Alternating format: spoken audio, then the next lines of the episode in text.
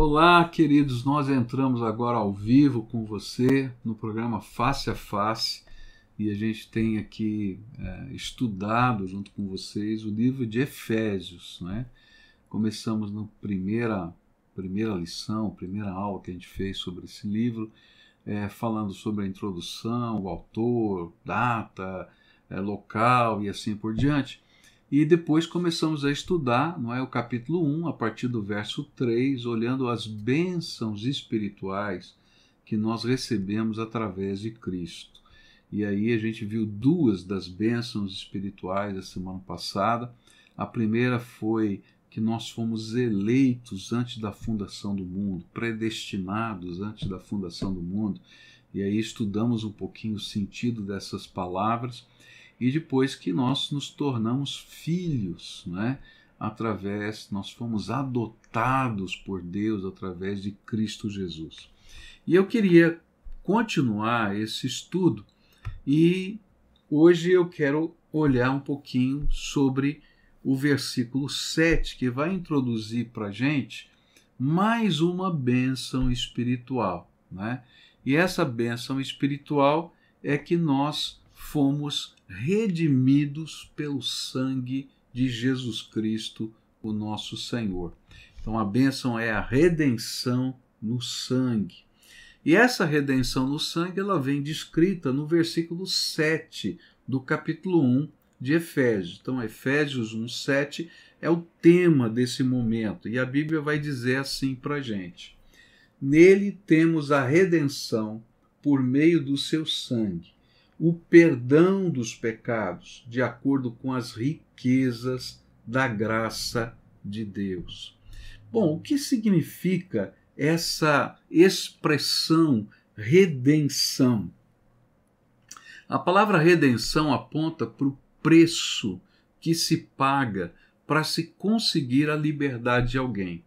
É o pagamento de um resgate, é essa a ideia da palavra redenção. E a Bíblia nos fala que a nossa redenção foi extremamente custosa, ela foi muito cara, porque o custo da nossa redenção foi o sangue de Jesus Cristo vertido na cruz do Calvário. E aí, naturalmente, vai surgir uma pergunta para a gente. É, a pergunta é: do que nós fomos redimidos? Ok, Jesus pagou um preço muito alto para a nossa redenção, mas do que nós fomos redimidos? Do que nós fomos libertos, comprados pelo sangue de Jesus? Do que nós fomos resgatados? E se a gente começar a olhar para as Escrituras, a gente vai descobrir que nos escritos paulinos nós vamos encontrar algumas ideias de, do que nos escravizava e que estão relacionadas a essa redenção feita no sangue de Jesus. E a primeira delas vai aparecer aqui: nós fomos redimidos do pecado, tá? O que, que significa ser redimido do pecado?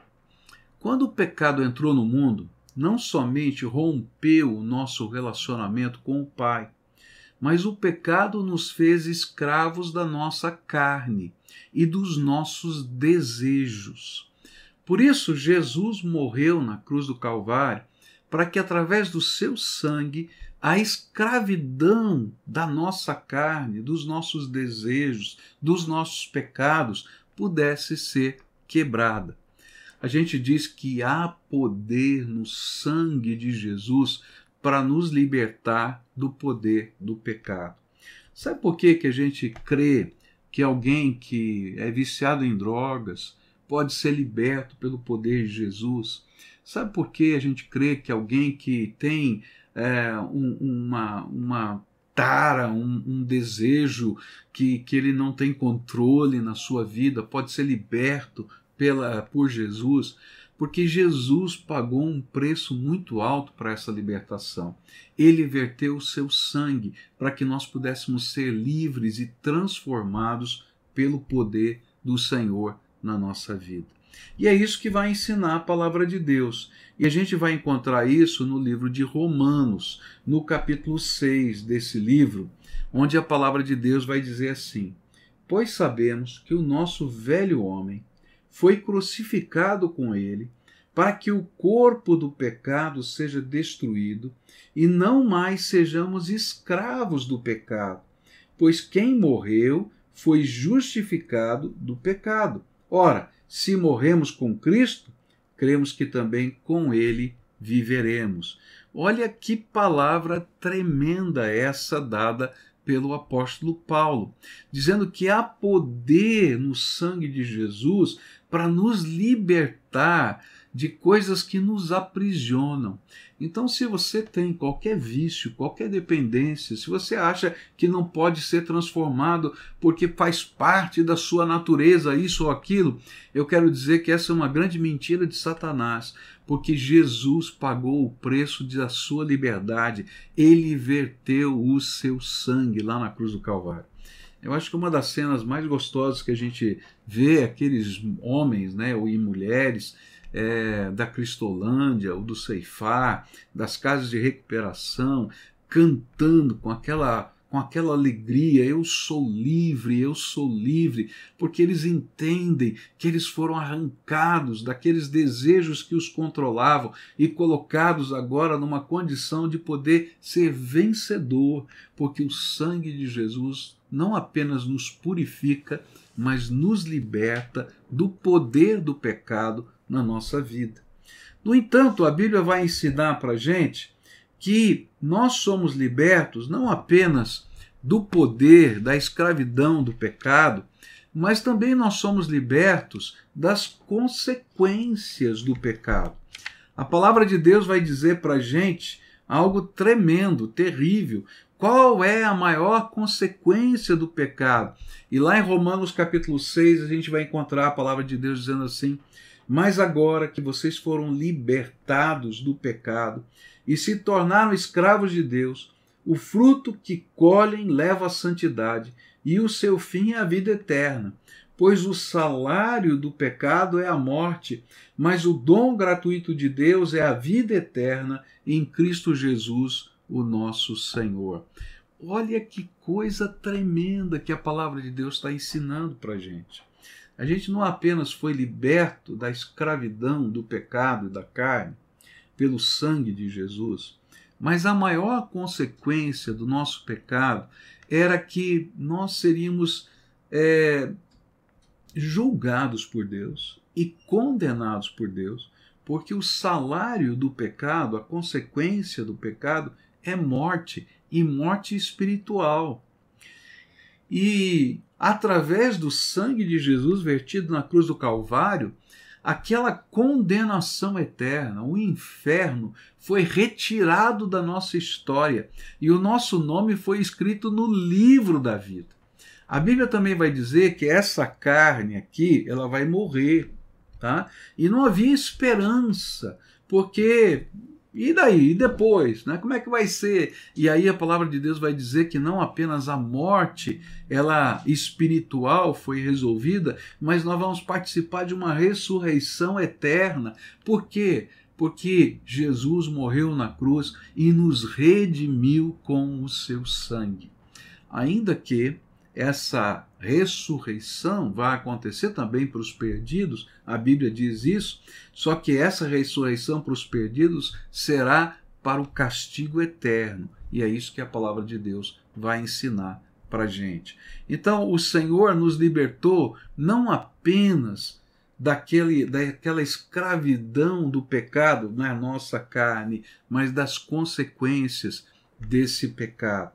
E é por isso que nós, como servos de Jesus, reconhecendo o alto preço que foi pago pela nossa redenção, nós não nos permitimos ser escravizados por nenhum tipo de vício, mas fazemos do nosso corpo a habitação do Espírito.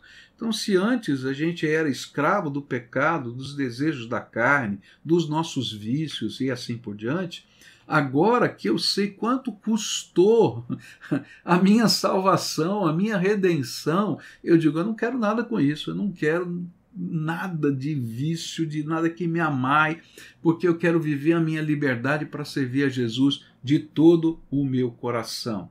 E é por isso que somos libertos, não é? Também dos nossos vícios e não nos permitimos mais ser de alguma maneira aliciados a sermos escravos de qualquer pessoa ou de qualquer coisa.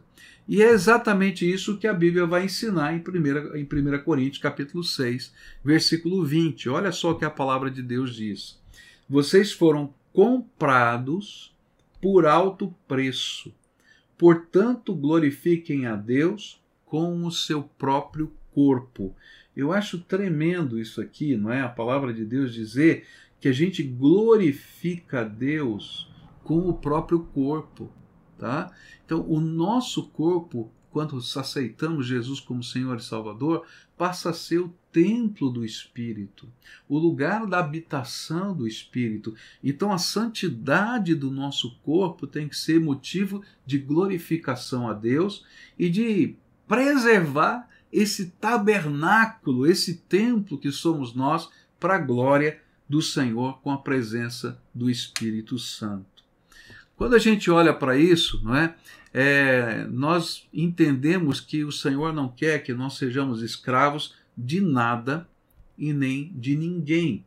Então, num sentido literal, toda forma de escravidão humana seja ela concreta, no sentido de você ter alguém que está aprisionado e trabalha de graça como escravo, ou de forma figurada, quando a gente olha, por exemplo, para pessoas que se permitem ser controladas pela cultura a cultura, de certa maneira, nos escraviza. Olha, se você não usar tal roupa, se você não usar tal postura, se você não fizer isso, não fizer aquilo. Então a gente vai dizer: peraí, eu não sou escravo da cultura, eu sou alguém que serve a Deus. Então Deus tem que estar acima da sua cultura. A gente não, não é escravo da, do poder humano, mas a gente tem que colocar Deus acima de todo o poder humano. A gente não é escravo do dinheiro. A gente tem que servir a Deus, inclusive com o nosso dinheiro. E é por isso que a gente consagra ao Senhor o nosso dízimo, as nossas ofertas, e somos fiéis naquilo que fazemos, porque glorificamos a Deus e não somos escravos desses mecanismos que tentam nos envolver. Nós não, não podemos ser escravos das influências sejam elas políticas, econômicas, sociais. A gente tem que julgar todas as coisas à luz da palavra de Deus. O cristão, ele tem uma única ideologia. Sabe qual é a ideologia do cristão? A palavra de Deus e a verdade de Deus para a sua vida. E através da palavra de Deus e da verdade de Deus, ele tem que julgar todas as coisas, porque ele vive para a glória de Deus se ele se deixa escravizar por qualquer coisa, ele esqueceu o custo da sua redenção, que foi o sangue de Jesus vertido na cruz do Calvário. Por isso, a nossa consciência é, deve nos levar a viver uma fé inabalável, firmada na palavra de Deus. E através disso, a gente vai construir o nosso caráter. E assim, a gente vive de maneira que glorifica aquele que pagou um alto preço. O sangue de Jesus foi o preço que comprou a nossa liberdade.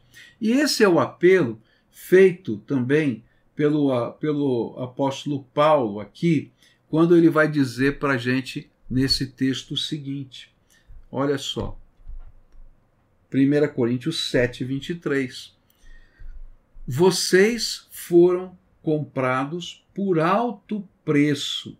Não se tornem escravos de homens. Olha só que coisa tremenda, tá? Então a conclusão dessa parte é, olha, você foi liberto, tá? Então não se torne escravos de homens, tanto no sentido literal quanto no sentido figurado. Nós vamos continuar aqui, não é? E a gente vai aprender com o apóstolo Paulo que a gente foi redimido, não é?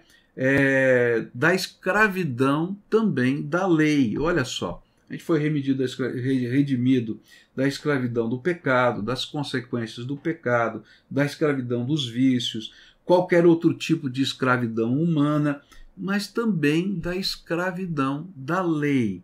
O que, que significa isso? Segundo ah, aquilo que a gente lê na palavra de Deus, nenhum homem consegue praticar toda a lei de Deus.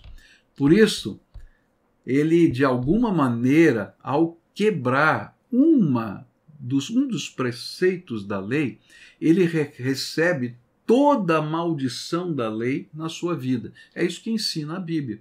Eu, eu cumpri 99%, você não cumpriu uma, você é pecador e você é, desobedeceu toda a lei. Essa semana, a, a minha netinha né, é, teve aqui, a Nina, e aí o, o meu filho, brincando com ela, perguntou assim: Você é pecadora? Você tem pecado? Ela falou: Eu não tenho pecado.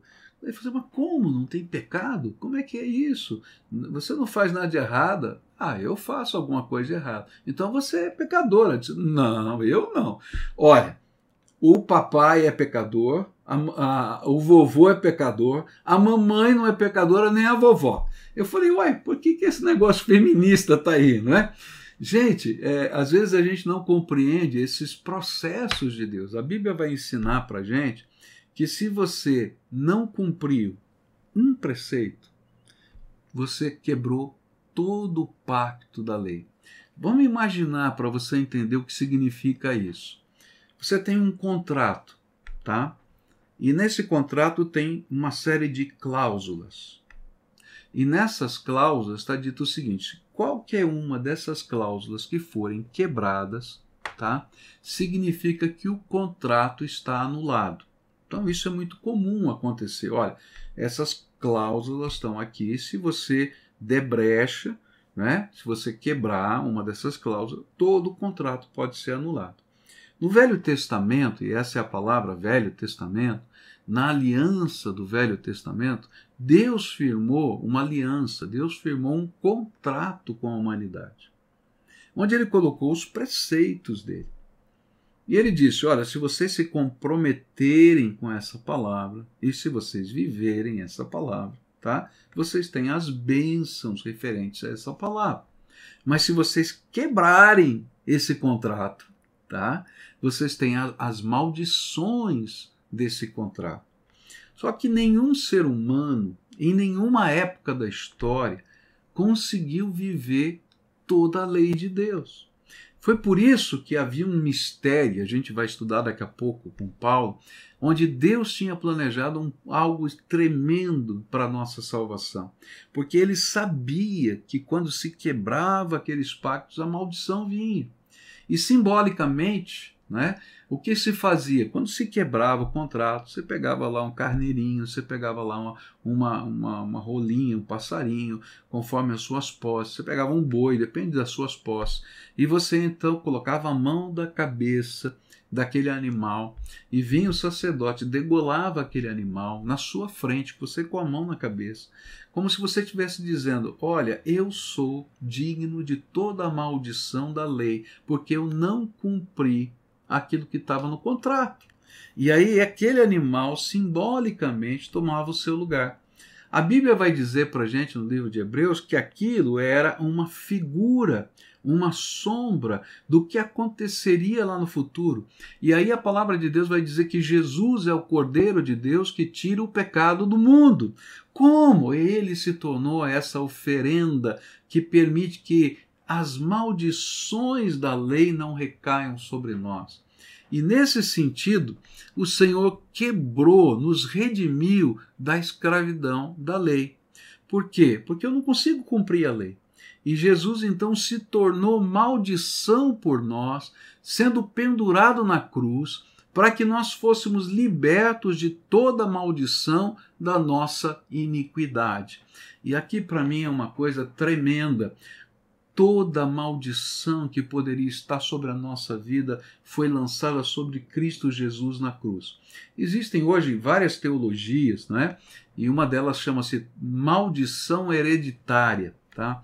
E eu, eu quero dizer para você assim, existem sim maldições que passam de geração para geração. Porém, quando a gente recebe Jesus como Senhor e Salvador, e a gente entende que o sangue dele vertido na cruz do Calvário nos lavou, nos perdoou e nós fomos comprados com aquele sangue, a gente também sabe que todas as maldições, todas as maldições que poderiam recair sobre a nossa vida foram lançadas sobre Jesus na cruz do Calvário e ele se tornou o nosso redentor e arrancou de nós a maldição que havia sobre a nossa vida, a maldição prometida por Deus para quem quebrasse a lei.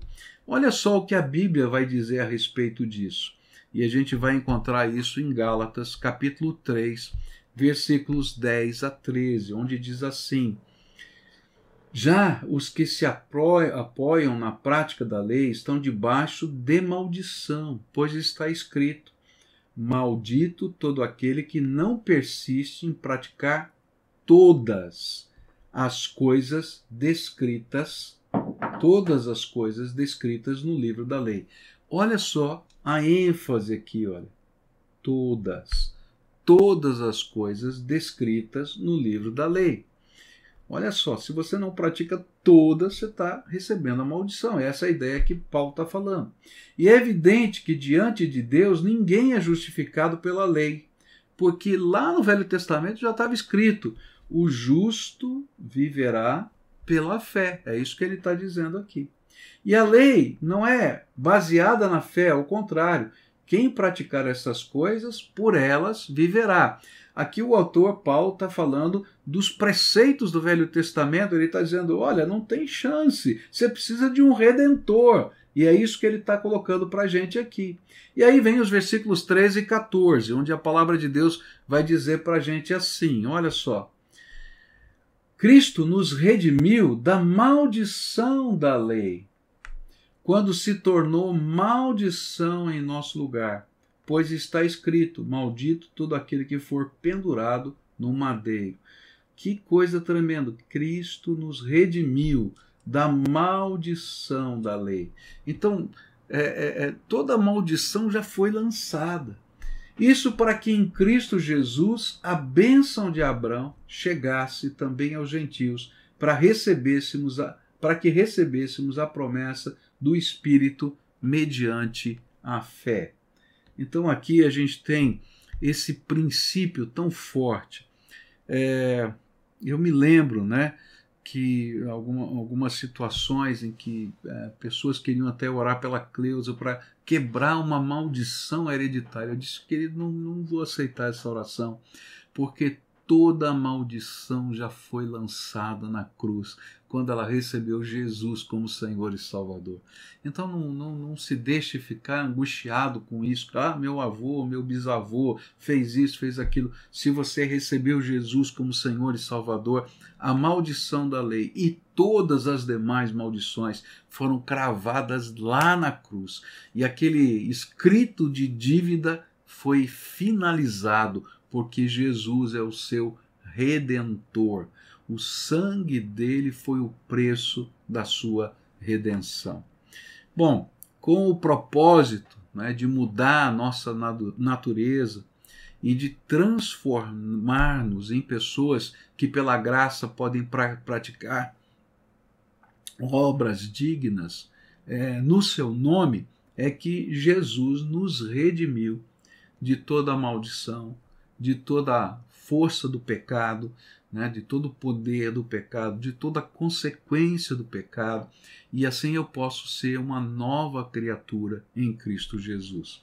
E é isso que vai dizer a palavra de Deus lá no livro de Tito, no capítulo 2, onde a Bíblia diz assim: Ele se entregou por nós a fim de nos remir de toda maldade e purificar para si mesmo um povo particularmente seu, dedicado à prática das boas obras.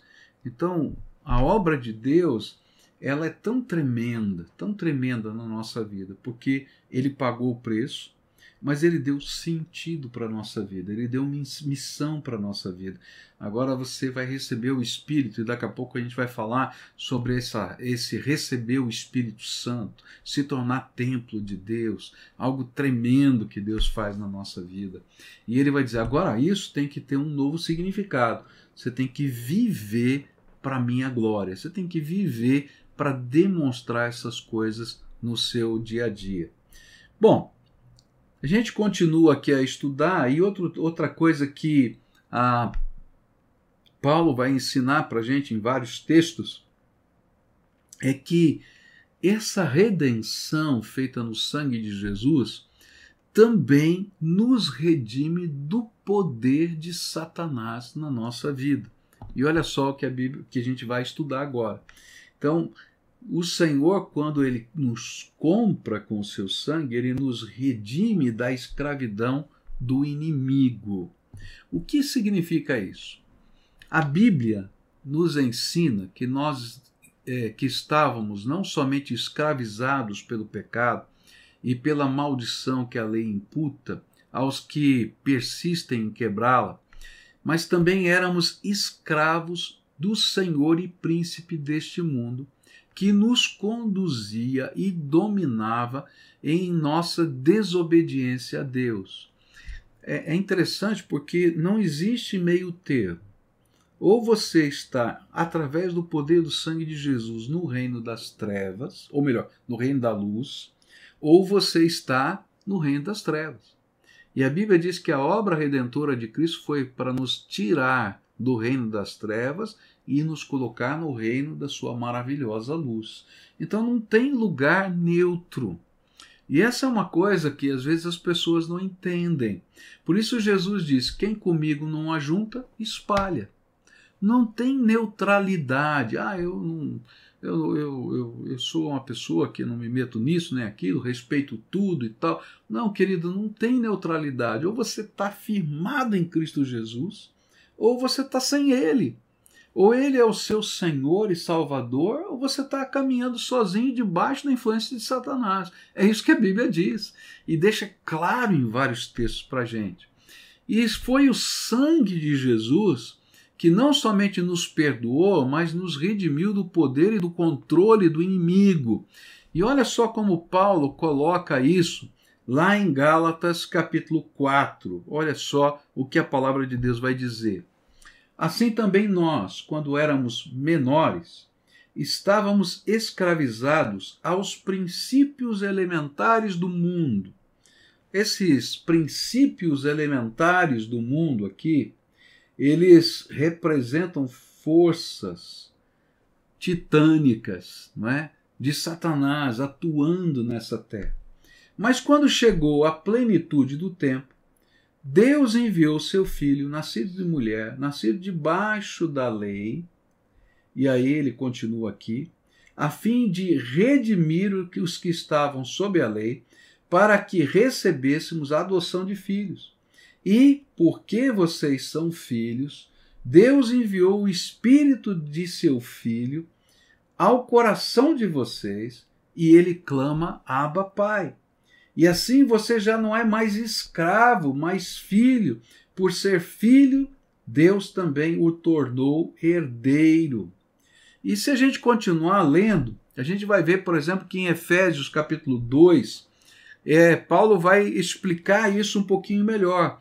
E ele vai dizer o seguinte: olha, olha a tua condição antes de ser redimido pelo sangue. Vocês estavam mortos, tá? Mortos por quê? Por causa das suas transgressões e pecados. Tá? Então esse era o motivo por que a gente estava não é, morto.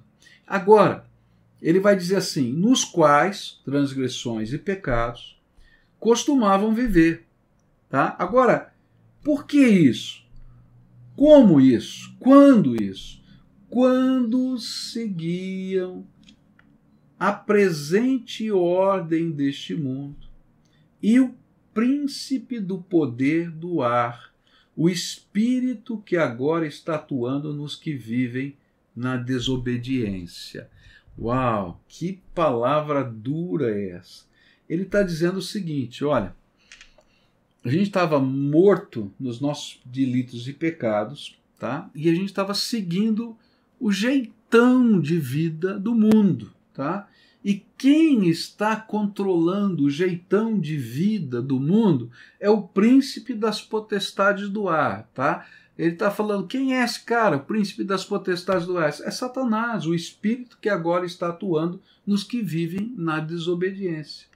E aí então ele continua, anteriormente todos nós também vivíamos entre eles. Nós estávamos lá no meio, satisfazendo as vontades da nossa carne, seguindo os nossos desejos e pensamentos, os seus desejos e pensamentos. Como os outros, éramos por natureza merecedores da ira de Deus, tá? E aí ele continua: Todavia, Deus que é rico em misericórdia, pelo grande amor com que nos amou, deu-nos vida com Cristo quando ainda estávamos mortos em transgressões. Pela graça, vocês são salvos.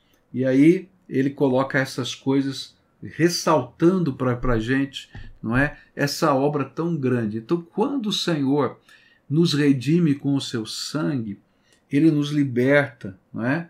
é, do poder do pecado, das consequências do pecado, da maldição da lei, mas também do poder de Satanás na nossa vida. E é por isso que João vai dizer que o maligno não lhe toca, ele não tem permissão, porque agora você pertence exclusivamente a Jesus Cristo e ele colocou a marca de propriedade que é o selo do Espírito, ele colocou a graça dele sobre a sua vida e você foi comprado, redimido, resgatado através do sangue dele. Jesus vai explicar isso, não é? é de uma maneira um pouquinho diferente lá no livro de Lucas, capítulo 11 nos versículos de 20 a 22, onde a palavra do Senhor vai dizer assim: Mas se é pelo dedo de Deus que eu expulso demônios, então chegou a vocês o reino de Deus. Quando um homem forte, bem armado, guarda sua casa, seus bens estão seguros. Mas quando alguém mais forte o ataca e o vence, tira-lhe a armadura em que confiava e divide os despojos. Numa linguagem figurada, o que a palavra de Deus está dizendo para a gente é o seguinte: olha, quando o Senhor, não é, ele entra na nossa vida, ele vê a gente aprisionado, tá, por um déspota. E esse homem forte, bem armado, ele está lá aprisionando a gente. Mas entra alguém mais forte do que ele, Jesus, que através do seu sangue precioso comprou a nossa vida. E o que acontece? Esse Senhor Jesus, tremendo, maravilhoso, vai lá, arranca a armadura do maligno e nos liberta, de tal maneira que a gente pode ser livre de todo o poder, de toda opressão de Satanás. É, algumas pessoas são oprimidas por Satanás, outras pessoas são possessas por Satanás. Mas quando a gente entra nessa batalha espiritual pelo sangue de Jesus, pelo poder do Senhor, as pessoas são libertas de todo o poder de Satanás, porque ele nos redime com o seu sangue. Nós somos redimidos da escravidão, da nossa antiga maneira de viver, do nosso da nossa história, não é, é passada. Então o Senhor nos redime do poder do pecado, da consequência do pecado, ele nos redime, não é? é? das nossas paixões interiores, ele nos compra, nos arranca, mas ele também transforma a nossa vida. E ele então, a antiga maneira de viver, a gente vai sendo transformado porque fomos comprados pelo Senhor Jesus. E esse é o ponto que eu queria caminhar com você aqui. Quando ele diz assim, não é? Nós fomos redimidos da nossa antiga maneira de viver. Isso encontra-se em 1 Pedro, capítulo 1, verso 18, onde diz assim: Pois vocês sabem que não foi por meio de coisas perecíveis, como prata ou ouro, que vocês foram redimidos da sua maneira vazia de viver, transmitida por seus antepassados, mas pelo precioso sangue de Cristo, como de um cordeiro sem mancha e sem defeito. Que coisa tremenda é a obra redentora do Senhor Jesus. O que a Bíblia nos ensina é que fomos comprados pelo Senhor Jesus mediante o pagamento do seu sangue vertido na cruz.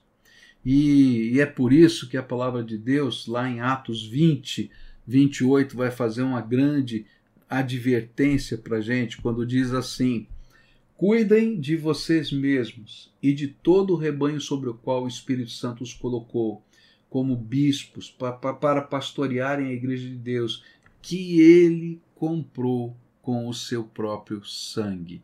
Então a gente tem que viver isso com uma certeza, com uma, uma percepção incrível da grandeza do Deus Todo-Poderoso. Então, recapitulando aqui, o sangue de Jesus nos redimiu, tá? primeiro do poder do pecado, depois da maldição imputada pela lei, depois da servidão ao príncipe deste mundo. E ele então nos, nos deu a condição de vivermos livres e de podermos ter uma, uma maneira de viver que reflita a glória daquele que nos comprou com o seu próprio sangue. A nossa redenção é valiosa demais e é por isso que a gente precisa valorizá-la. É, e como é que a gente valoriza, tá? A gente valoriza essa redenção quando nós decidimos, pela fé, nos tornarmos aqui na terra alguém que vive para o louvor da glória de Deus. Se você reler lá o capítulo 1 é, de Efésios, a partir do verso 3, você vai perceber que essa expressão para o louvor da glória de Deus se repete várias vezes. E diz: Olha, você fez, foi, recebeu essa bênção para o louvor da glória de Deus. Você recebeu aquela outra bênção para o louvor da glória de Deus. Você recebe aquela outra bênção para o louvor da glória de Deus. E essa expressão para o louvor da glória de Deus, alguns é, é, é, entendem que é, significa, não é? A palavra grega que está lá significa sinfonia, tá? Então você é a sinfonia do céu reverberando na terra, cada vez que você vive aquilo que representa a sua salvação. Olha que coisa linda! Você é sinfonia de Deus reverberando aqui na terra, enquanto a gente está vivendo para a glória do Senhor. E o desejo de Deus é que, quando a gente compreende essa obra tão grande da salvação, a gente se coloque na mão do Senhor para o louvor da sua glória. Então lembra, você foi redimido pelo seu sangue, pelo sangue de Cristo. Então não há mais condenação na sua vida, não há mais maldição, porque o sangue de Jesus pagou o preço da sua redenção. É graça, é pura graça de um Deus vivo. Então eu espero que você tenha compreendido né, essa lição de hoje e nas próximas lições a gente vai aprender sobre dois outros presentes da graça de Deus, que são bênçãos espirituais uma é a capacidade de receber do Senhor sabedoria e entendimento, e a outra é a revelação do mistério de Deus que ele estava fazendo em nós. E por fim, a gente vai trabalhar falando sobre o Espírito Santo, o batismo do Espírito Santo, o selo do Espírito Santo na nossa vida. Então eu espero que você possa seguir-nos para a gente poder caminhar nessas outras lições. Como a gente faz sempre agora, eu queria abrir, não é, para as perguntas que já estão rolando aí, não é, é na internet, nos vários meios, para a gente poder tentar responder essas perguntas.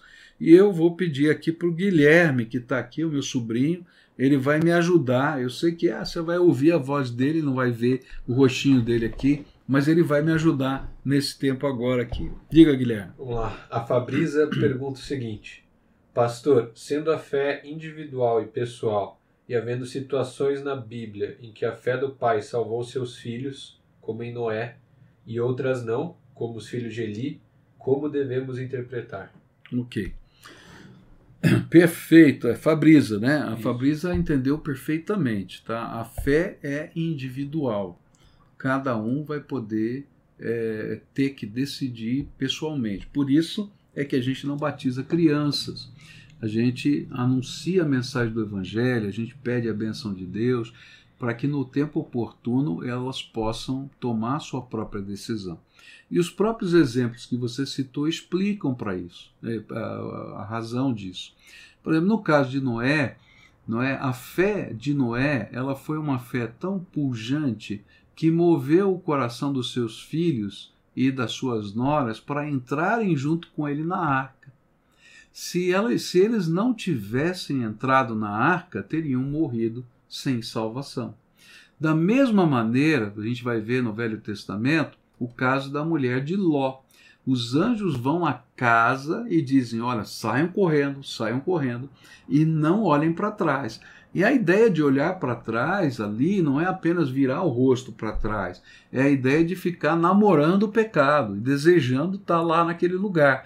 E aí o que acontece é que o Senhor está dizendo: olha, é pela fé, a gente vai levar a palavra de Deus. Nos casos do, dos filhos de Eli, não é um sacerdote de Deus que ensinou a lei de Deus, mas eles se tornaram corruptos.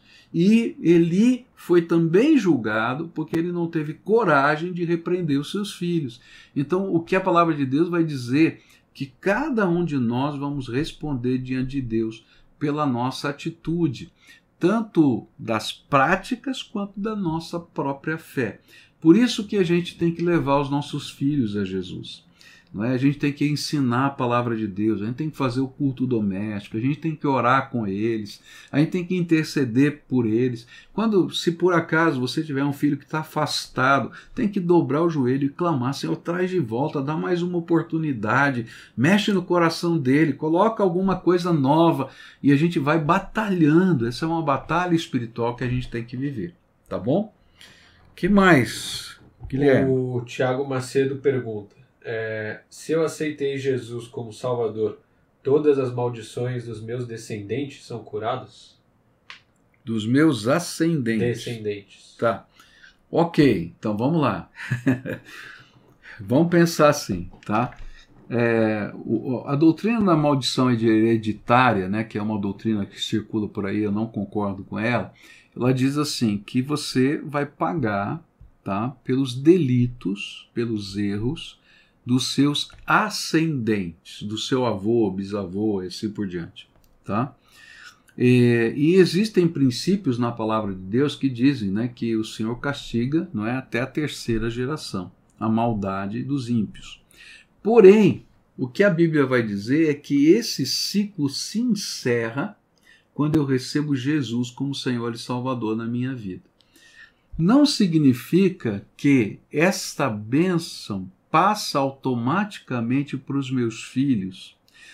Ele pode receber uma bênção, vamos dizer assim, da graça de Deus, do favor de Deus, mas não significa salvação. Eu posso, por exemplo, deixar um legado espiritual, eu posso deixar alguma coisa, isso vai se tornar uma bênção para os meus filhos, para os meus netos. Porém, eles precisarão, pela fé, receber Jesus como Senhor para serem também perdoados dos seus pecados, lavados, e a maldição da lei.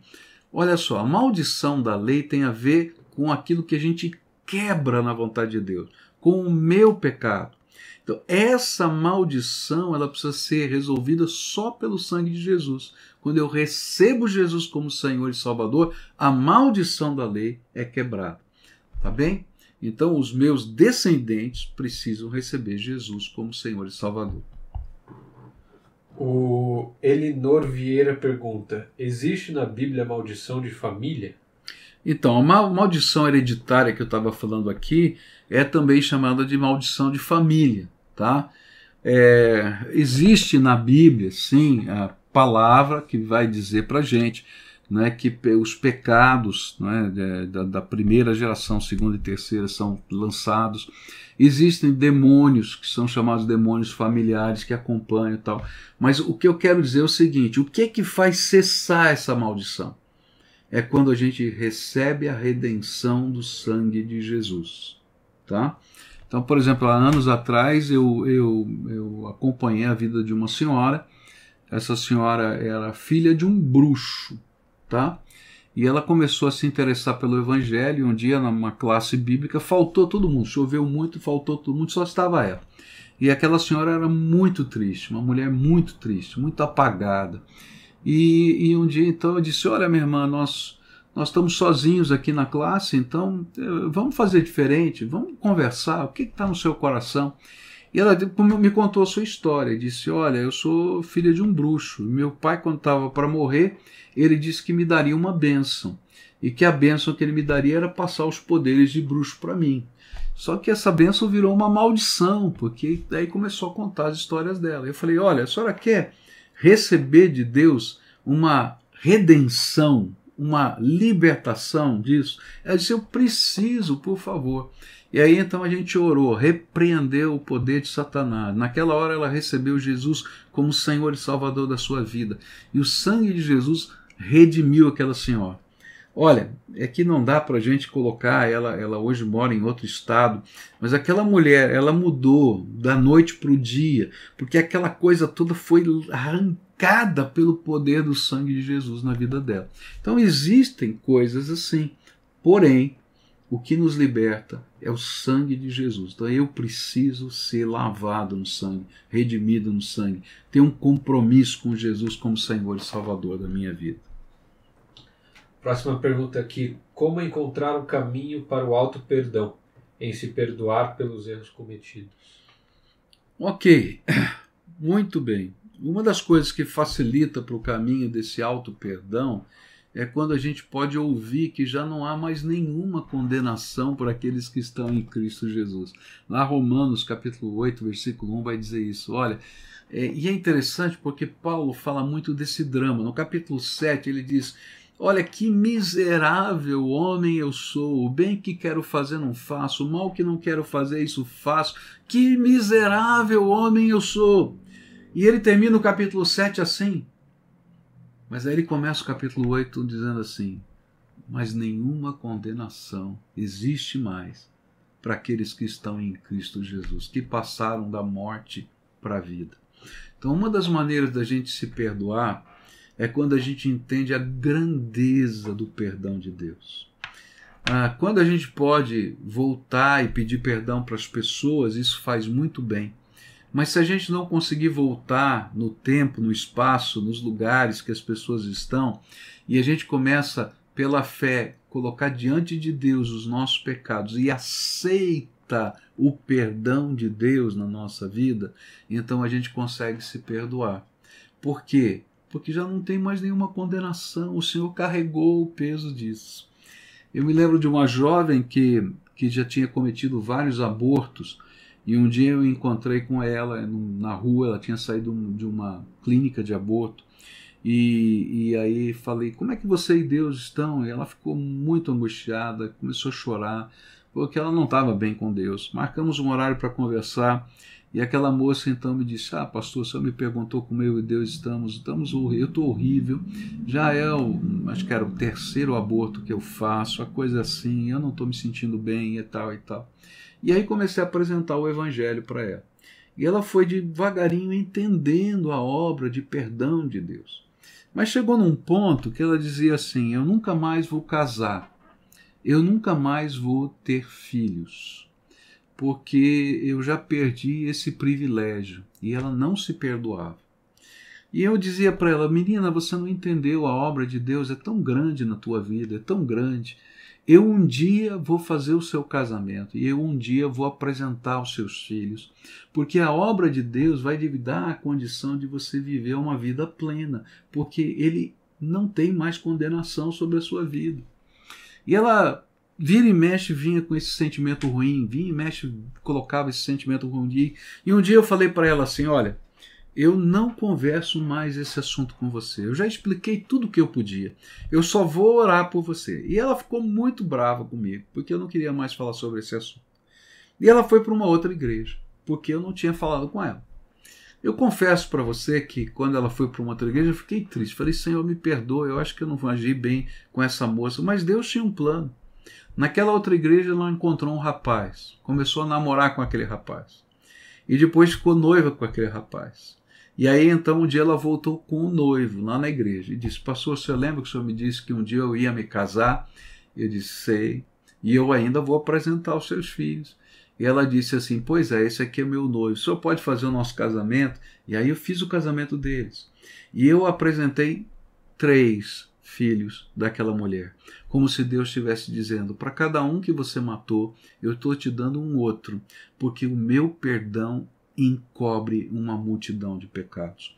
Quando a gente entende a extensão do poder de Deus, a grandeza do poder de Deus, a força do poder de Deus, eu posso olhar para mim mesmo e dizer: eu sei quem eu sou, mas eu sei quem Jesus está me fazendo.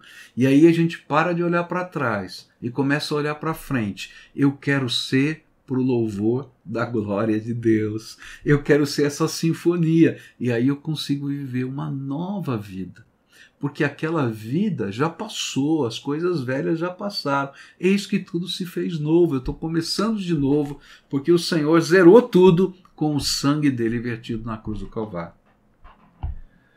A Inês pergunta: os sofrimentos da vida, doenças e etc., têm a ver com castigo ou maldição? Uau, essa é uma pergunta que tem muitas nuances diferentes, né? Quando a gente estudou o livro de Jó lá na igreja, eu falei sobre isso, né? Que uma das questões da dificuldade do livro de Jó é porque o livro de Jó vai mostrar para gente que o sofrimento humano tem muitas variáveis diferentes. Não são apenas algumas variáveis. A gente vai perceber que em alguns casos, tá, o sofrimento, doença, tem a ver com o pecado, tá? Então, por exemplo, se eu faço determinadas coisas, né, eu tenho uma tendência maior de sofrer determinadas enfermidades. Então, vamos pegar aqui. Né? Se eu tenho uma vida sexual promíscua, eu tenho mais facilidade, tá? não é uma determinante, mas uma maior facilidade de ter uma doença sexualmente transmissível, tá? que pode ser facilmente curada ou dificilmente curada. Então, o que eu quero dizer é o seguinte: as variáveis do sofrimento humano são muito grandes. Mas tem na Bíblia e no próprio livro de Jó, vai mostrar para gente que o sofrimento de Jó não tinha a ver nem com castigo, nem com pecado, nem com nada disso, mas que tinha a ver com a glória de Deus. E aí fica difícil a gente entender. Quando perguntaram para Jesus a respeito do cego que nasceu cego, perguntaram para ele assim: a culpa da cegueira é dele ou, é, ou foi, do seu, foi dos seus pais? E ele respondeu: nem dele nem dos seus pais. Isso aconteceu para a glória de Deus. Então a gente tem que olhar a questão do sofrimento humano nas variáveis imensas que a vida nos proporciona e tentar discernir a minha variável e buscar aquilo que significa para a minha vida aquele enfrentamento daquele momento. E aí eu vou enfrentar com fé os desafios das batalhas que eu vivo na minha vida cada dia. Tem bastante gente preocupada com os filhos por não terem aceitado a Jesus, se perguntando sobre maldição, se eles podem estar em maldição por não terem aceitado Jesus. Bom, a palavra de Deus está dizendo uma coisa clara para gente. Ele está ensinando para gente que quando a gente não recebe Jesus como Salvador, tá? a maldição da lei está sobre a nossa vida, ou seja, a consequência do pecado está sobre nós. E qual é a consequência do pecado? É a morte eterna no inferno. Por isso que os nossos filhos precisam de salvação. É, é, quando a gente prega o evangelho, a gente não está preocupado em ganhar um adepto para o nosso time não é, religioso. A gente está preocupado com a vida eterna, a gente está preocupado com a bênção de Deus na vida, a gente está preocupado com uma graça sobrenatural de Deus sobre eles. Então a gente entra nessa batalha como quem chora diante de Deus pedindo mais uma oportunidade. Então, quando a gente tem consciência da dimensão eterna disso, a gente não pode ficar calado, a gente tem que anunciar o Evangelho. Os nossos filhos precisam de um redentor. E o único redentor que existe é Jesus. Mas não somente eles, eu preciso, você precisa, cada ser humano precisa, porque eu não recebo uma herança que pode me dar a vida eterna. Eu preciso viver a minha vida com Cristo Jesus e receber a vida eterna dele e somente dele. Bom, minha gente, eu tenho que encerrar aqui, não é? Nosso tempo está acabando. E eu queria concluir dizendo o seguinte, para cada um de você que vocês que participaram conosco aqui. Aquilo que a gente estudou está mostrando uma coisa para a gente.